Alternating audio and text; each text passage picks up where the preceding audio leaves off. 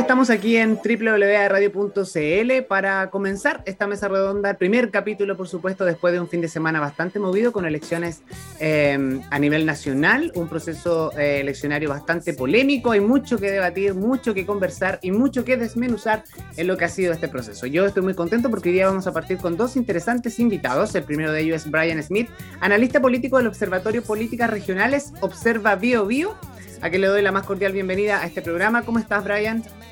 Muy bien, Nelson, ¿y tú? Encantado de estar con usted en este programa.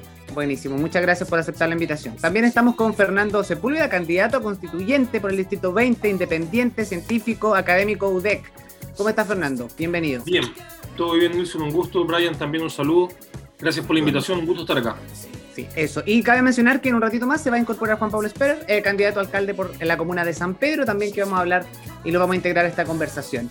Eh, primero, indicarle un poco la modalidad de este programa. Básicamente es conversar de lo que ha sido este proceso del 15 y 16 de mayo, donde se esperaba una alta participación de las personas a nivel eh, nacional en el proceso eleccionario. Me gustaría eh, partir por ahí.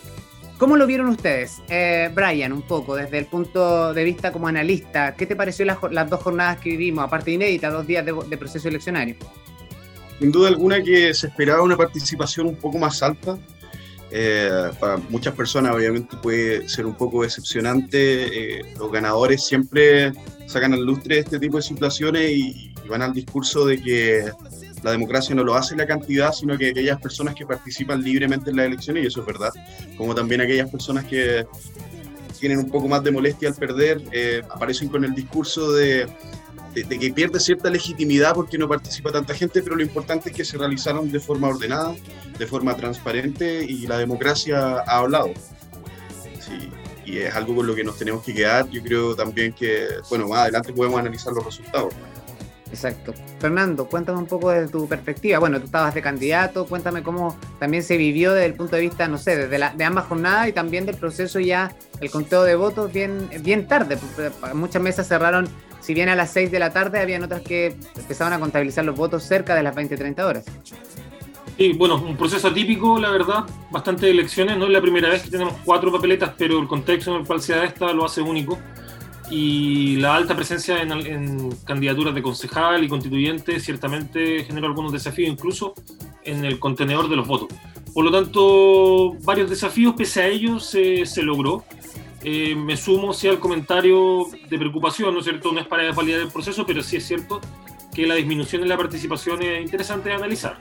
Eh, algo pasó ahí, ¿no es cierto? Eh, se puede discutir bastante. Eh, pero, pero bueno, la realidad que tenemos, la democracia que hemos construido. Y desde lo personal, eh, lo intentamos, lo dimos todo. Yo les decía al inicio, derrotado pero no vencido, porque me parece que desde la visión política que yo busco representar, eh, hay buenos candidatos, tanto a nivel distrital como, como fuera del distrito, ¿no es cierto?, en el órgano constituyente. Para mí una, una tranquilidad que la presencia de políticos de la lista de derecha no sea significativa me parece que, que algo que a mí en lo personal me agrada, ¿no es cierto? Eh, y por lo tanto, en ese sentido, me, me, satisface un poco la, la, distribución de escaños que se ha dado. Exacto. Oye, y no era menor también lo que se esperaba en este proceso eleccionario porque muchas veces nos quejamos del recambio en la política y era la gran oportunidad, no sé qué opinas tú, Brian, en ese sentido. O sea, había una cantidad de candidatos independientes, además de todos los que estaban eh, candidatos a constituyentes, que era de alguna forma eh, dar vuelta a la página y volver a comenzar. La ciudadanía tenía la posibilidad de elegir a nuevos rostros de la política. No sé cómo lo ves tú desde ese punto de vista. Bueno, sin duda alguna que aparecieron nuevos rostros. De hecho, eh, todos aquellos que obtuvieron alguna pequeña victoria celebran su victoria. Todos tenemos que celebrar nuestras victorias, pero yo creo que lo, los grandes victoriosos de, o las grandes victoriosas de este proceso son las personas independientes, sin duda alguna. Y también el proceso mismo, o sea, tenemos una constitución hecha con paridad de género que funcionó bastante bien. Por primera vez tenemos a nuestros pueblos ancestrales también sentados a tomar decisiones con nosotros, decisiones políticas súper importantes. Creo que en estricto rigor es la primera vez que nos vamos a sentar de forma ordenada a construir nación. Que eso es algo que está, está al debe de nuestra historia, construir una nación no separadas los unos de los otros, algunos con más privilegios, con otros con menos privilegios, sino que estamos en una gran mesa. Y también la izquierda, por ejemplo, celebra el hecho de que tienen los dos tercios, y eso no es verdad. La verdad es que tienen un porcentaje importante, sin duda alguna, que aquí el Frente Amplio con el Partido Comunista dieron una gran sorpresa, le ganaron a la ex concertación, son una fuerza política más grande que la ex concertación, pero ellos tampoco tienen la llave de los dos tercios, así como tampoco la derecha tiene la llave del tercio de bloqueo, sino que aquí está este grupo importante que son los independientes, quienes van a tener esa llave en particular para resolver los temas en este proceso de construcción de una nueva constitución. Así que ahí hay una fuerza importante y responsable. Tenemos que considerar que si bien los independientes son mucho más progresistas que lo que es la derecha, tampoco es que compren todo el, eh, todo el discurso en términos ideológicos o en términos de bloque de la izquierda. Por lo tanto, tienen esa posibilidad de decidir con cierto grado de libertad. Existe un compromiso intrínseco también con el hecho de ser independiente y que la ciudadanía le haya dado este voto de confianza de que se transformen en una fuerza emergente. Claro, y, ojo, ojo, disculpa ahí que te interrumpa un poco, Brian. Ojo que había muchos independientes que no eran tan independientes. Eh, vamos desde ese punto de vista. O sea, había muchos que vendieron como el tema de la, absoluta independencia, pero estaban apoyados por, por partidos políticos. No, sin duda alguna, sin duda alguna, pero los bloques independientes e independientes tienen su fuerza. De hecho, eh, en sí mismos los independientes solamente necesitan ser 15 para trabar o destrabar la, discusión de ciertos temas dentro de la Constitución. Porque eso es el número que justamente le faltaba a la derecha para el, tercio de bloqueo y es justamente el que le puede faltar en el sentido contrario al bloque, a las izquierdas para los dos tercios de aprobación de los distintos temas. Exacto. Tú, Fernando, no sé cuál es tu perspectiva en relación a, ese punto de vista. Adhiero mucho al comentario de Brian, a la perspectiva que nos entrega, ¿no es cierto? Creo que la fuerza independiente, de hecho, en, votos duros, eh, es la principal fuerza, si lo sumamos a todos, ¿no es cierto? Mm. La categoría de independientes e independientes que se constituyó a partir de hoy día. Lo cual, eh, para la democracia que tenemos, que es siempre frágil, ¿no es cierto? Me parece súper positivo. Eh, y también sumaría el comentario de Brian que en esta pasada me parece que la sociedad castiga a los partidos, no cabe duda de aquello. Yo tengo mis análisis de las elecciones del 2017, las del plebiscito, y les cuento, fíjense que la del 2000 eh, plebiscito, eh, no, perdón, 2017, la derecha sacó 129 mil votos y ahora sacaron cerca de 50 y tantos mil me parece que cercano a los 50.000, disculpen la poca precisión, pero significativamente menos. Esto es interesante y se repite, yo doy el ejemplo de la derecha, pero se repite en varios colores políticos.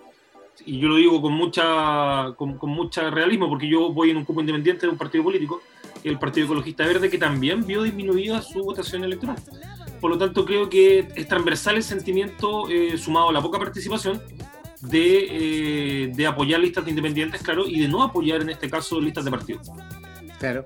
Oye, ¿ustedes cuál, cuál creen ustedes que la gran misión o la labor para volver a reencantar a la ciudadanía de alguna forma eh, y acercarla a la política? Entender que si no, no existe la política no podemos avanzar en, en, toma de decisiones.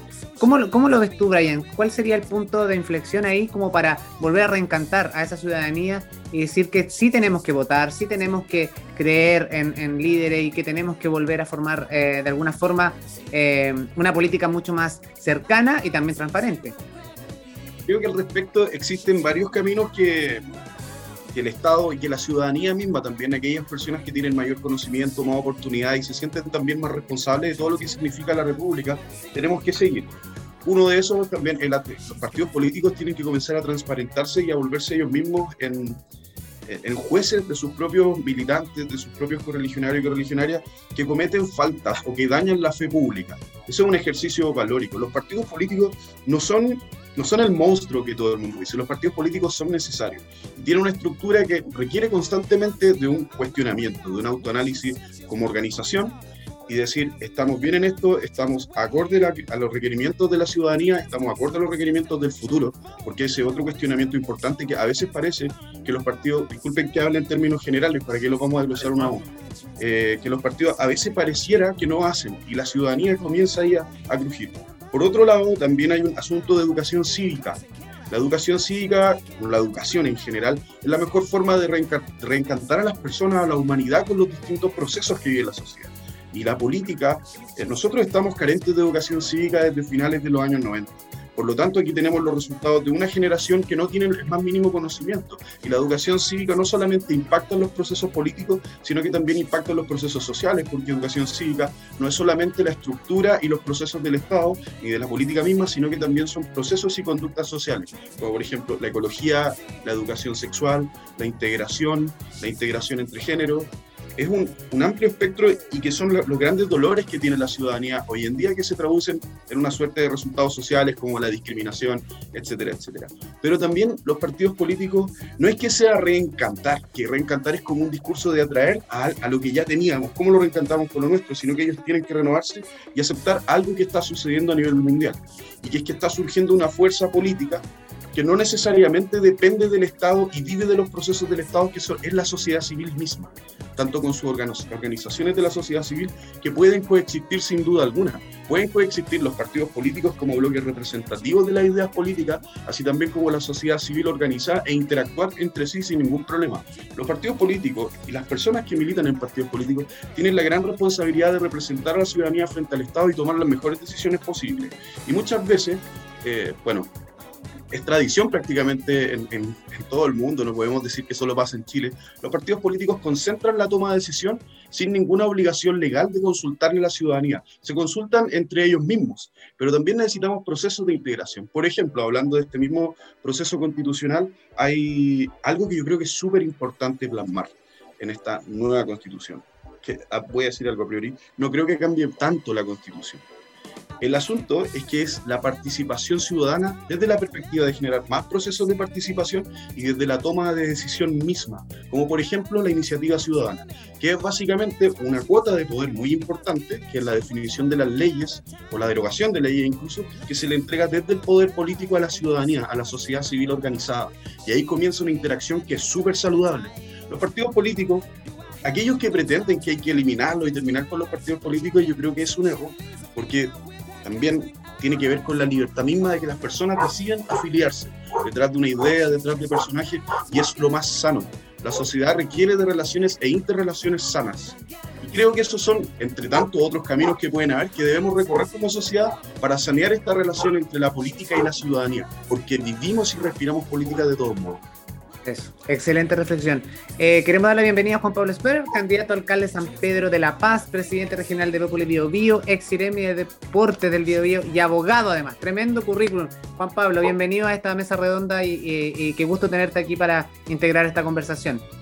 Hola Nilson, Brian, Fernando, Jorge, etcétera, todos los que nos acompañan. Muchas gracias por, la invitación y la posibilidad de participar. Oye, voy a, voy antes de ir con Fernando, quería, quiero consultarte precisamente a ti, em, volviendo a la primera pregunta que le hacía un poco a los chicos al comenzar, ¿cómo viviste el proceso de este fin de semana? Eh, tú además que con esta experiencia, tú eres joven además, estás eh, eh, incursionando en este mundo de la política, ¿cómo ha sido ese proceso para ti? Y cuéntame un poco cómo viste este proceso este fin de semana.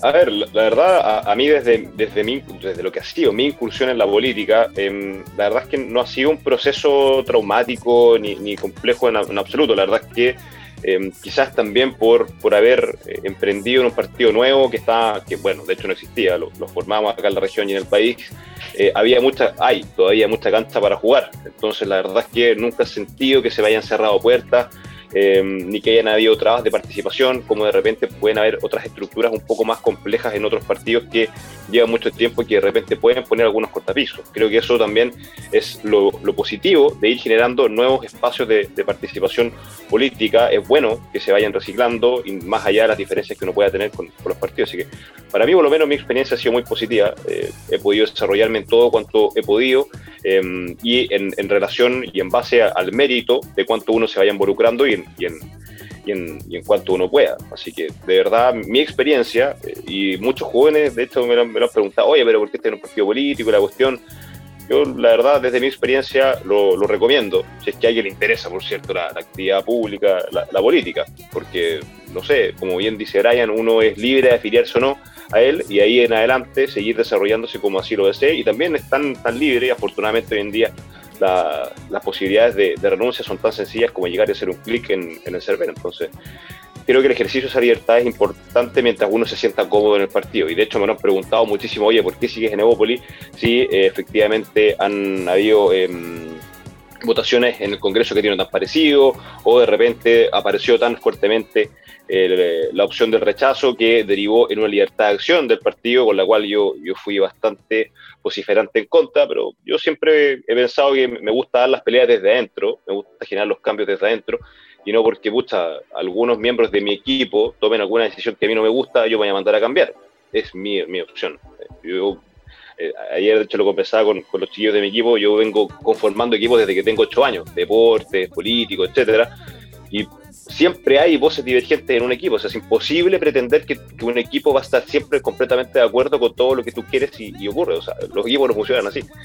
Eh, y después de, cómo vimos el, el, proceso ayer, bueno, para serte súper honesto, la verdad es que yo recién me pude conectar un poco con el proceso general a eso de las 3 de la mañana, porque estuvimos hasta muy altas horas de la madrugada revisando el conteo y de verdad que fue a eso de las 2 y media cuando eh, vimos que realmente ya no llegábamos eh, y ahí como que bueno, me puse a llamar a, mis corticantes para felicitarlos y agradecerles eh, y ahí como que terminé de hacer esa llamada y me puse a revisar lo, lo que ocurrió y es complejo, es complejo en el sentido, en el, sentido de, de, nosotros como oficialismo. hay, hay y ahí, también creo que le escuché algo muy, muy interesante también, porque también lo había visto en, redes sociales, de que no es un tema de, cómo nosotros sintonizamos con la gente, creo que eso habla muy del presente, sino de, cómo, qué proponemos para el futuro. O sea, ¿por qué somos nosotros necesarios hoy día como conglomerado para Chile? ¿Qué le estamos ofreciendo a la región y al país? Creo que esa es la discusión, no tanto del hoy día. O sea, el hoy día ya quedó claro de que, de que hay una, una, una desproporción entre lo que somos y lo que ofrecemos y lo que está ocurriendo pero ahora, eh, y me acuerdo que lo comenté harto a propósito de, cuando la ex ministra del Deporte ingresó a Bópoli, conversamos harto y dije, ministra, yo me encantó trabajar con usted, pero es hora de que nosotros nos pongamos a pensar qué le ofrecemos a Chile. Si aquí necesitamos ofrecer un proyecto desde nuestras ideas de la libertad, que son básicamente las que defendemos, y levantarlo, porque hoy en día no está. Hay un montón de eh, ideas disgregadas sin, ningún, sin ninguna columna vertebral. Entonces, eso desde, desde, lo que es el oficialismo. Ahora, sí, creo que la, constituyente evidentemente quedó em, conformada por, por, una, por, un arco iris que va a ser muy interesante de ver cómo funciona em, y que va a obligar a los acuerdos. O sea, absolutamente nadie alcanzó ningún, ningún porcentaje que pueda bloquear ni tampoco avasallar a otros. Y eso para mí siempre va a ser positivo. O sea, yo, no, yo no quería que ningún sector lograse eh, avasallar al otro porque eso no es positivo para la democracia. Nos va a obligar a ponernos de acuerdo, nos va a obligar a conversar, nos va a obligar a, mm. nos va a, obligar a colaborar. Creo que particularmente en el Distrito 20 hay, hay, hay integrantes bien interesantes, más allá de que quizá no pueda eh, estar 100% de acuerdo con sus ideas. Conozco a Dani Bustilnik, que es una tremenda abogada, eh, gran activista por los derechos eh, de equidad de género. La Rocío Cantuarias, que sacó una tremenda votación, también es una tremenda abogada. Em, Andrés Cruz también va a ser un muy buen evento. Así que ahora simplemente queda esperar. Eh, se vienen procesos bien interesantes, pero, ah, bueno, y también, em, solo para terminar la, intervención, claro, yo creo que ahí sí, evidentemente, a todos nos hubiese gustado una participación un poco, un poco mayor. Em, creo que el, proceso lo meritaba. Pero ahí también vuelvo a hacer un poco la comparación con lo que fue el plebiscito. El plebiscito fue primera vez que votamos por algo y no por alguien. Y acá volvimos a votar por alguien y evidentemente se notó que, que la merma fue, fue dura. Ahora creo que el diagnóstico puede ser un poco, perdón, el análisis puede ser un poco más profundo en el sentido de que efectivamente los candidatos no alcanzaron a convencer, si es que la pandemia también afectó, si es que haber mezclado tanta elección difuminó la cantidad de información y eso obviamente derivó en una baja participación, pero, pero evidentemente que tendría que haber sido bastante más alta la participación. Quizás no exactamente igual al plebiscito, pero más alta de lo que en definitiva fue.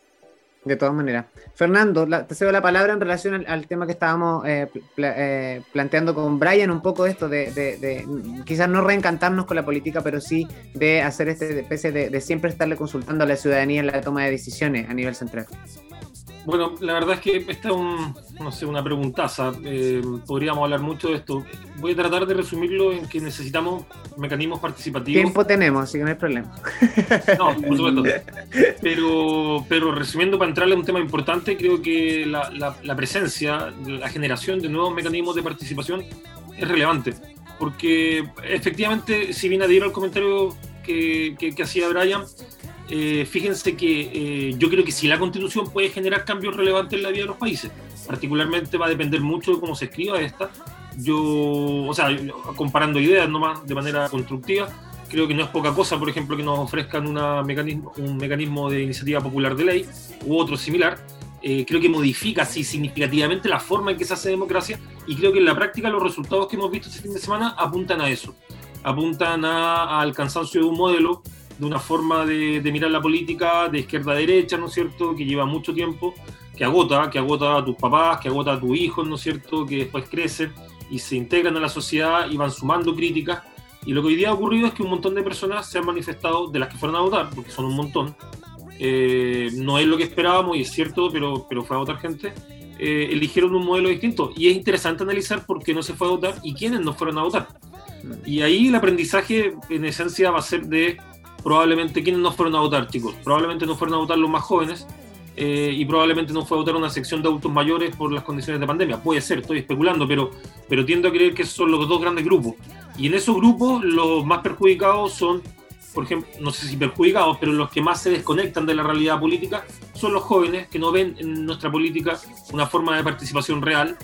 Eh, y eso te va decepcionando y en esencia te hace desconectarte de un modelo que te ofrece democracia cada cuatro años eh, con ciertas elecciones y que una forma de, tomando las palabras que decía tú, eh, Nilsson, de reencartarnos es ofreciéndonos mecanismos de participación real.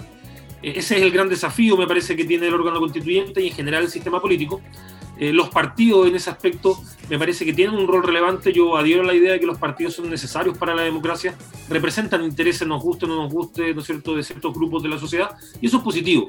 Es positivo siempre cuando sean bien encaminados hacia un beneficio social. Y lo que ha ocurrido en general en estos últimos 30 años es que la gran mayoría de los partidos, no todos, pero la gran mayoría, se han mirado la pelusa, lo voy a decir así en coloquial, ¿no es cierto? Y eso, eso se ve, se nota, y hoy día se nota y se refleja en la elección. Sí, pero hay un concepto también que quiero que, quiero que debatamos aquí en esto. Nos vamos a meter más como en, la profunda, eh, eh, haciendo un análisis un poco a que más allá de lo que vemos como política, hoy día existe una especie de farándula política. Eh, que quizá eso también provoca un efecto contrario en la ciudadanía, porque muchas veces a través de las declaraciones de las personas que nos representan, o de repente la prensa también abusa un poco de eso, de, de, el diente o, picarle a la guía, como decimos coloquialmente, a ciertos temas para que se genere un poco de debate público, ¿no? Y muchas veces eso termina eh, en, en desmedro de decir, chuta, tenemos payasos de repente, ¿no? Por decirlo así abruptamente. Tenemos payasos que nos representan y mejor no, no voy a votar. Entonces, no sé qué, qué opinan. Se ha visto gente de payaso Nilsson, se ha visto gente disfrazada haciendo campaña. Por lo tanto, bueno, ese ejemplo no está muy lejos de la realidad. Perdón, que, que complemente. Sí, me, me, gustaría que debatiéramos un poco, porque igual es un fenómeno que, eh, que yo de repente lo veo, o, o, cuando, cuando converso con cercanos o gente de mi generación, que conversamos el tema y me dice, oye, pero ¿para qué voy a ir a votar si no hay nadie que me represente? Entonces yo de repente le digo, pero es que eh, también está mal decir eso, ¿no? Porque en el fondo, si no vas a votar, porque si, ¿en qué influye mi voto eh, eh, en que vaya o no vaya a votar? Claro que influye, porque todo suma. Sí. Oye, cambiemos el orden para que Brian no, no se quede con todos los análisis porque son muy buenos. La, la, dale, Fernando, dale. Quiero sonar una idea. Sí. Dale, dale, dale, dale, dale. Lo que pasa es que cuando dije que tal vez la constitución no iba a cambiar mucho, eh, me refiero a que esta constitución en temas estructural como derecho es bastante funcional a nivel mundial e incluso está súper bien, pero van a cambiar cosas que son del espíritu mismo de la constitución que son mucho más valiosas, como por ejemplo la aparición de estos nuevos mecanismos de participación. A eso me refería. Eso. Sí, sí, no, pero eso es muy relevante, ese, ese, ese es mi punto. Ese es mi punto. Oye, yo solo quiero decir que respecto a esto último, creo que obedece a la democracia que hemos construido, en el fondo al sistema de político de participación que tenemos, fuertemente influenciado también por, por los medios, que dominan un poco una sección importante de lo que piensan las personas. Es raro, pero yo crecí viendo el matinal, o sea, eh, yo no entendía por qué cuando había fallecido Felipe Camiroaga sentía pena, y claro, lo vi 15 años de mi vida, y el tipo había muerto sin conocerlo, ya, oye, me da pena. Da pena, claro. Entonces, eh, la política de matinal creo que ha permeado, y eso es una realidad. Y, y, en el fondo eso genera esto, estos liderazgos, ¿no es cierto?, que muchas veces son tildados de populistas, pero ojo, no es lo mismo ser populista que ser popular, yo hago una diferencia importante ahí. Creo que lo, lo principalmente que hay que fijarse ahí es que existen varios liderazgos que prometen cosas que son para la realidad política que tenemos, macropolítica, difíciles de implementar. Y eso para mí es parte del populismo, un, un, discurso eh, poco soportado en una realidad política, inviable muchas veces, pero sin embargo que sale y promete yo veo liderazgos que vienen de la televisión que no prometen discursos populistas. Y si uno fija, por lo menos, eh, si uno fija la atención en el órgano constituyente, hubieron varios famosos que no salieron. Y eso es relevante. O sea, no salieron todos los famosos. No fue que si tú eres famoso, estaba ahí. ¿no? Hubo, hubo, hubo, en este caso elección. Y eso es igual interesante de analizar. Buenísimo. Juan. Sí, yo, yo quería, porque parece que me perdí esa parte de, de, la conversación, eh, comentar respecto de, la relevancia de, mm, o de la operatividad de la Constitución, de que ahí, ahí en el fondo lo, lo que yo siento es que la constitución por sí sola es una herramienta. Eh, yo con una herramienta, con un martillo, puedo construir una casa o puedo matar a una persona. Entonces ahora en el fondo lo que nosotros tenemos que ver es, bueno, no nosotros porque yo no estoy, pero en el fondo la, constituyente tiene que determinar cómo va a ser y, y cuál va a ser la operatividad de esa herramienta porque efectivamente, como bien Brian, como bien dice Brian, hay constituciones más operativas y otras más de principio, más generales. Y eso es una discusión que va a ser súper relevante en, la constituyente. Ahí yo también creo que hay temas súper importantes que hoy en día me parece que son claves y básicos. Ahora, de ahí que vayan a quedar o no, no lo sé. Pero para mí la iniciativa popular legal es una cosa que, que a mí me parece que no puede no estar. Eh, sobre todo cuando vemos los resultados y las ansias de participación de, de millones de personas en Chile. Me, parece que no dar paso para que con ciertos requisitos las mismas personas puedan determinar ciertas leyes que de repente el Congreso no está a la altura. Chuta, eh, no, no, veo, no veo la objeción. ¿Por qué me podrían argumentar que no? Entonces hay cosas bien interesantes que ver. Y después, obviamente, tenemos que ver cuál es la capacidad que tiene el Estado para operativizar eh, materialmente ciertos derechos que se vayan a incluir en la Constitución. Por ejemplo, eh, cuando estábamos en el, tema del plebiscito, yo, estaba apoyando la prueba, me puse a leer estas constituciones eh, de otros países y ahí hay algunas muy operativas, o sea, recuerdo que, creo que era la de Ecuador, si mal no recuerdo, que hasta garantizaba el derecho a ser feliz, una cosa así, o, que, establecía que, los hombres tienen que ser buenos. Eso ya me parece que es caer un poco eh, en el extremo. Pero por otra parte, la Constitución de Finlandia sí aseguraba educación de, básica y media, gratuita y calidad para todos los niños y niñas de la, República. O sea, a mí me parece que eso también es algo que tenemos que empezar a, considerar. ¿Cuál es la capacidad del Estado que tiene para asegurar materialmente ciertos derechos eh, en, la prestación misma? Em, pero insisto que esto es una herramienta que se va a tener que trabajar porque después hacia abajo deriva toda la orgánica legal de la República y de ahí para adelante va la operatividad y, la ejecución material de un montón de, políticas públicas. Así que eh, yo creo que eh, puede ser, obviamente, eh, una, herramienta o mecanismo de cambio pero eso hoy en día lo, tienen en su, su pueblo 155 constituyentes. Ellos van a tener que ver cuál, cuál, es, el, cuál es el Chile, cuál es la operatividad de, la Constitución, pero yo sí creo que puede ser un mecanismo de, de mejorar la vida de las personas. Ryan, ahora sí, vamos con tu análisis. respecto al, tema de la... Yo estoy de acuerdo con lo que acaba de decir Juan Pablo en todo caso. Y, bueno, en general, en, este, en esta conversación, en este o debate, en lo que sea, estoy de acuerdo con todo lo que se ha dicho es muy difícil no estar de acuerdo con ideas tan importantes. Oye, mira, respecto a, todo este circo, que muchas veces es la política, y la mayoría del tiempo lo parece, tiene que ver con dos cosas, porque la comunicación tiene tres eh, pilares fundamentales. El que emite el comunicado, el receptor del comunicado y el mensaje mismo. Entonces, para que exista más claridad, mayor comprensión entre receptor y emisor, es súper importante manejar ciertos niveles de conocimiento.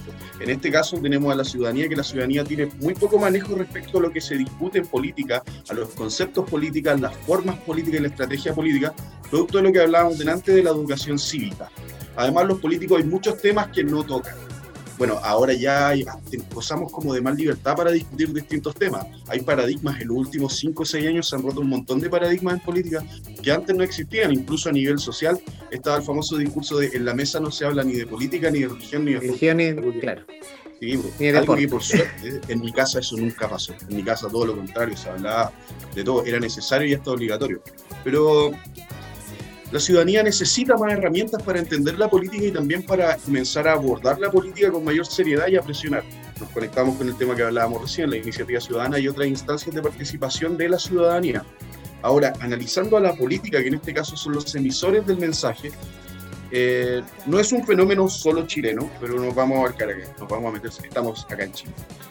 La política ha acostumbrado a la ciudadanía también a un código, a un mensaje, a un lenguaje donde lo esencial va muy escondido o muy difícil de comprender y todo el resto está muy adornado con insultos, con garabatos, con desprestigio. Se ha generado una política de las trincheras o sea, no es que se haya generado, hemos practicado prácticamente toda la historia de nuestro país una política de trinchera y que llegó este momento en que la ciudadanía ya tiene mayor capacidad para comunicarse, ya sea por las redes sociales o porque también se siente más libre, con menos temores, menos prejuicios, y dice, están utilizando la misma forma, el mismo lenguaje en el que ellos hablan. ¿Y quién domina mejor ese lenguaje que los personajes de la televisión?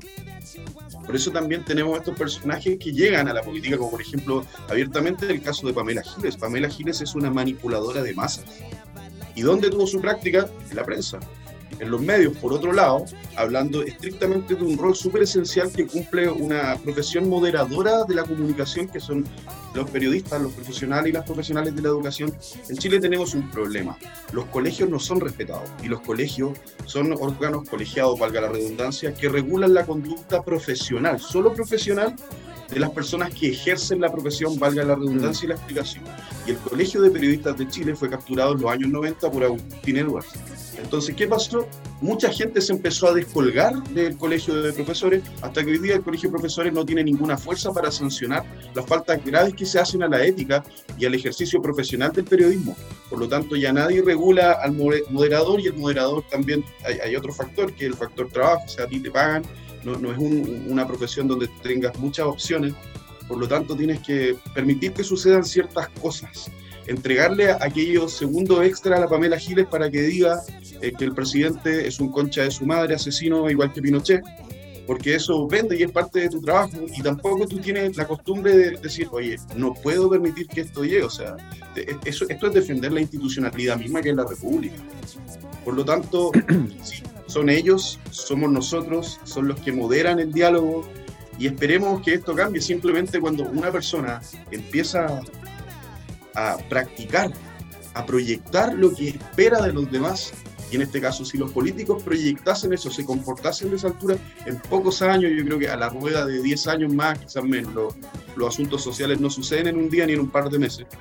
Eh, tal vez tengamos una discusión política mucho más seria, menos de trinchera. Yo creo que uno puede decir exactamente lo mismo a una persona sin ningún garabato, sin la necesidad de insultar, incluso con mayor seriedad y, y dejar en claro tu posición. Entonces, por eso creo que nos hemos se ha transformado un poco la política local en un circo y han aparecido personajes que son abiertamente populistas. Claro, absolutamente. Oye, vamos a hacer un alto eh, comercial, una pausa musical. A la vuelta volvemos para seguir debatiendo y los quiero llevar a otro plano.